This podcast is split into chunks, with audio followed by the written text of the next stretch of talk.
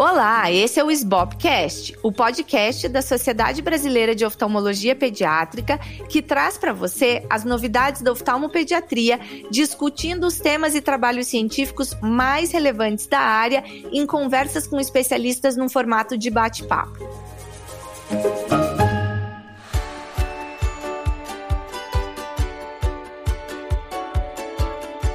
Eu sou a Luísa Hopker, atual presidente da SBOP, e hoje eu vou conversar com a doutora Érica Mota. A gente acabou de sair do webinar do Melhor da Apples e eu quero aproveitar para falar com ela e discutir é, a impressão que ela teve em relação à Apples em si e como que ela faz normalmente quando ela vai para a Apples, ela que já é uma veterana, gosta bastante desse congresso. Vou apresentar então aqui a doutora Érica, ela é preceptora do Hospital são Geraldo. Ela fez fellowship na UT Southwestern, tá lá em Belo Horizonte, é uma super parceira da SBOP. Seja bem-vinda, Érica. Oi, Luísa. É um prazer enorme estar aqui conversando com você, que eu admiro, e além disso, a gente tem é, uma parceria que vai além do, do ambiente profissional. É, então, vamos embora, vamos estender aqui um pouquinho mais nosso papo. Isso mesmo.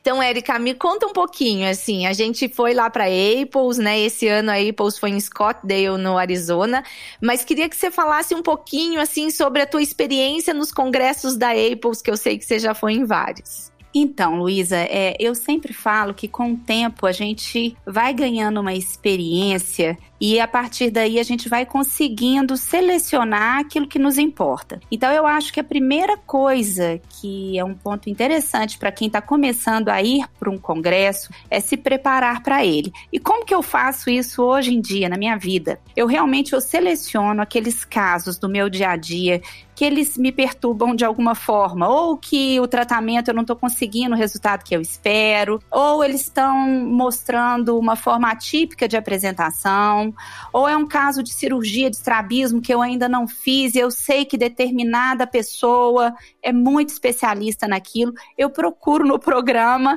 e falo, então eu vou me preparar para isso. Esses casos eu já deixo separadinho com foto, preparo o caso mesmo. E chegando lá, a gente tem uma grande oportunidade de encontrar esses grandes profissionais que, além de experiência, são muito estudiosos e têm muito conhecimento em diversas áreas, e muitas delas raras então eu acho que o congresso da Apples ele nos permite encontrar profissionais do mundo todo que estão muito dispostos num ambiente tanto eh, acadêmico quanto social a ter contato com desconhecidos. E aí a gente consegue interagir e pegar conhecimento, inclusive opinião deles a respeito daquele caso aqui de Belo Horizonte, tem uma opinião de um Kenisha ou de outra pessoa, e isso para mim é, é, virou um, um praxe aí de, de condução da minha preparação para o congresso da Apples. Eu acho que é isso que eu aproveito mais. Legal.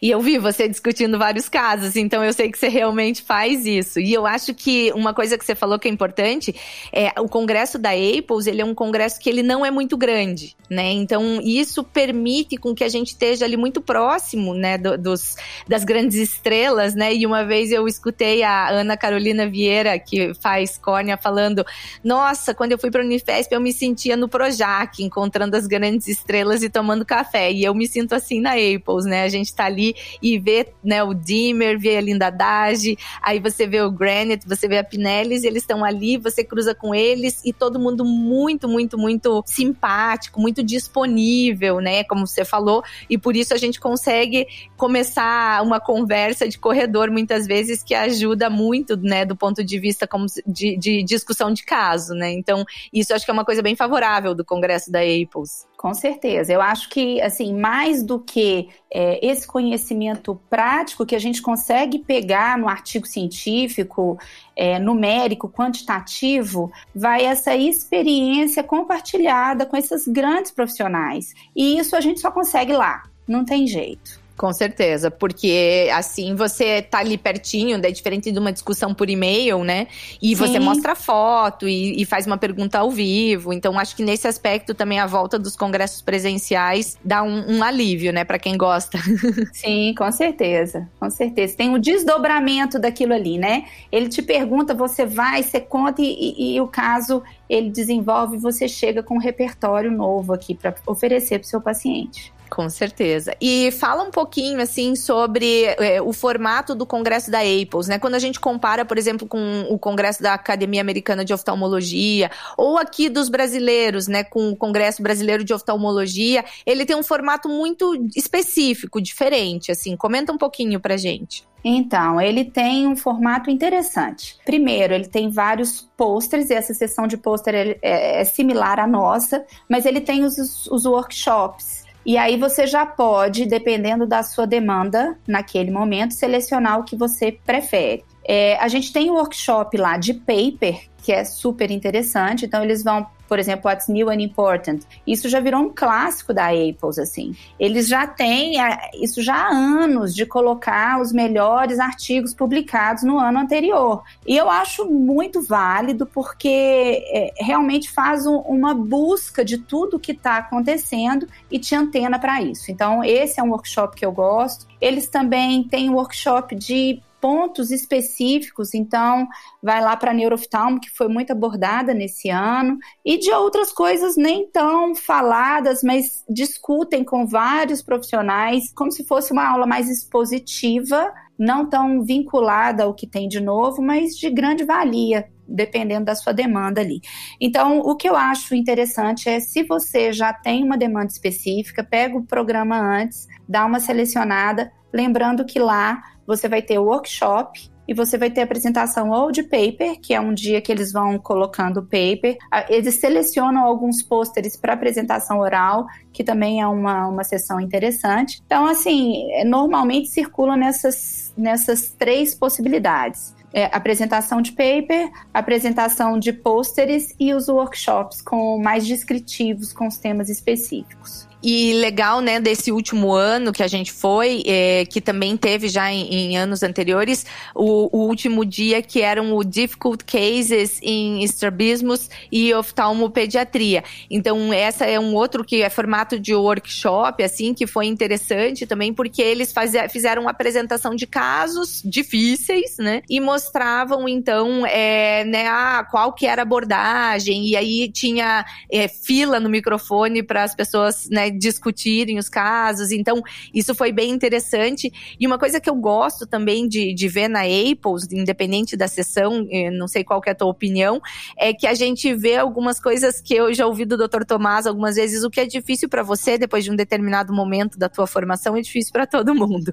Então a gente vê assim algumas discussões como eu vi lá que né, nesse dia que era um caso de é, endoftalmite numa criança que é, síndrome de Down que fez cirurgia de catarata bilateral no mesmo momento dos dois olhos, é, mas daí um olho fez endoftalmite, chegou num, numa situação assim, até de precisar fazer nucleação, né? E, e disso ser discutido. E é um caso que com certeza é dramático para qualquer um que passa por isso, né? Então, eu acho interessante quando eu vou para fora e vejo algumas coisas serem discutidas, que o que, o que tem dúvida, tem dúvida para todo mundo, né?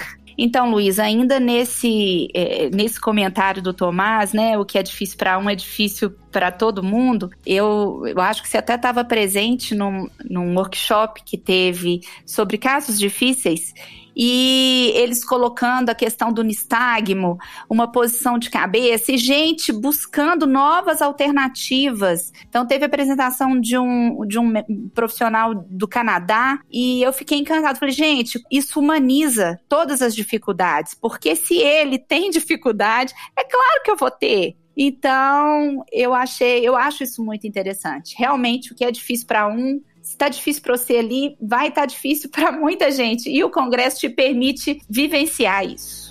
Além de a gente ver as novidades, né? Com Como certeza. a gente viu ali, né, do, do Vercasia, que é uma nova medicação, não temos nenhum interesse comercial aqui, mas uma, é uma ciclosporina para tratamento de alergia, que foi uma coisa que foi super discutida nesse congresso, né? Também tem a, algumas novidades até desses papers, que muita coisa é, é, digamos assim, é sequência do que já vem sendo falado, né? Só novos trabalhos, mas tem muita coisa nova ali, né? Então eu acho que é, é legal também a gente ver é, essas, assim, é, super novidades. Algumas novidades a gente precisa esperar que os trabalhos comprovem, né, melhor, mas tem algumas coisas já que você traduz dali para tua prática, né? Sim, com certeza. Eu acho que assim o congresso ele nos dá muito além de conhecimento. Ele nos dá convivência com pessoas diferentes. Foi uma grande surpresa, inclusive, ficar com vocês ali, porque a gente teve a oportunidade de se conhecer melhor. Então, o congresso, eu acho que assim ele ele só tem a, a adicionar para gente. Com certeza. Érica, então para finalizar, me diz uma coisa, tem algum tema específico, uma aula, uma coisa que você achou que você tirou de lá para tua clínica, assim, para tua prática diária? Se você quiser comentar um ou dois, fica à vontade. Então, eu acho que a gente ali eu tive alguns pontos importantes. Esse caso do nistagmo, que na verdade ele corrige o nistagmo colocando prisma no olho fixador e ele apresenta isso para a família é, buscando uma melhora de posição de cabeça. Eu já tive uns três casos que eu realmente busquei fazer isso e isso deu uma mudada. Os pacientes, eles os pais percebem que muitas vezes você coloca o prisma, a cabeça não melhora. E aí ele entende realmente por que, que aquele procedimento não vai ter um benefício esperado por eles. Então eu acho que esse aí foi bem interessante. Depois a gente podia até conversar sobre isso, porque é difícil de entender, mas quando você vai a fundo no que ele falou, faz todo sentido. Neuroftalmo, que você assistiu bastante coisa, o que, que você achou do workshop? Neuroftalmo, do... então vamos lá. As famosas FOMS, eu tinha escutado no último congresso, que foi o congresso virtual, mas na verdade nunca tinha visto. Eu comecei a me atentar para isso mais nesse congresso, que FOMS foi falado todos os dias. Então, na verdade, é identificar essas lesões, eu achei, e, e conhecê-las, e, e o desconhecido passa a ser algo meio complicado, e quando a gente conhece, simplifica. Então, as FOMS eu acho que foi uma forma de conhecer. A utilização da OCT, que daqui para frente vai começar. Aí já muda um pouco, Luísa, porque a gente vê que o universo lá eles já têm disponível a CT portátil. Isso não é nossa realidade aqui. Então, na população pediátrica, isso vai ser um, ainda uma transição para a gente. Mas tem as tecnologias, então tem a EDI, que permite a gente avaliar com mais precisão as camadas mais profundas do nervo, estudá-lo com mais atenção, avaliar o formato da, da membrana de Bru no sentido de diferenciação de papiledema ou pseudopapiledema, é, a própria Pinellis, que eu acho sensacional, ela conversando sobre a angiofluor, ela citando artigos de peso com a angiofluor, com via contraste oral. Eu tinha muita vontade de que alguém fizesse isso aqui, pelo menos na minha realidade, porque eu acho que seria um divisor de águas, assim. Não teve tanta importância esse pôster que eu, que eu citei no, no, nosso, na nossa conversa agora, ele não foi selecionado para apresentação oral, mas eu acho que ele é muito importante, porque para criança isso muda, poxa, você dá o contraste via oral e 30 minutos depois você faz uma foto ali, você fecha um diagnóstico, então você evita uma punção lombar, você evita ressonância. Quem vai conseguir conversar isso mais é um neuroftalmo, mas na minha visão de oftalmo pediatra,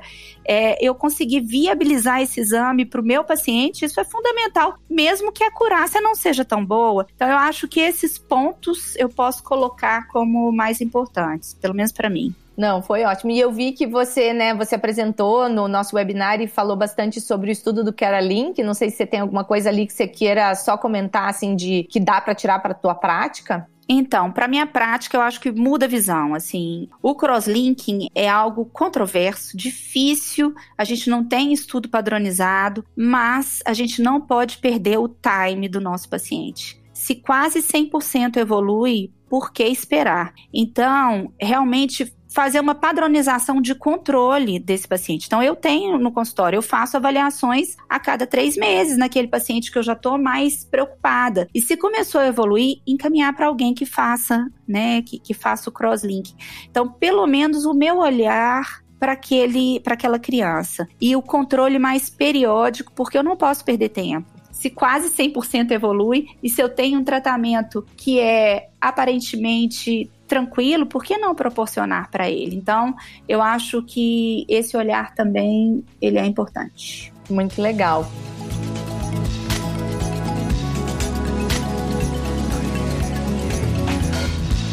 Érica, muito obrigada pela tua participação, né? Então, como eu comentei, a gente veio já de duas horas de webinar, então foi assim extensamente discutido tudo que a gente viu na Apples. E para você que está ouvindo a gente e não viu o webinar da Apples, é, você pode entrar na área restrita para membros da SBOP, se você tiver com a sua anuidade em dia e já tiver filiado à SBOP, e lá você vai conseguir acessar tanto esse webinar que a gente acabou de fazer, quanto todos os outros, tanto desse ano ano quanto do ano passado. Eu conversei com a doutora Érica Mota sobre estar na Apples e algumas questões de como ela se prepara para Apples, que eu achei bem interessante. E se você gostou, compartilhe com seus amigos e colegas. Lembre-se que estamos nas principais plataformas de áudio, no Spotify, no Apple Podcast, Deezer, Google Podcast e Amazon Music. E esse foi o Sbobcast.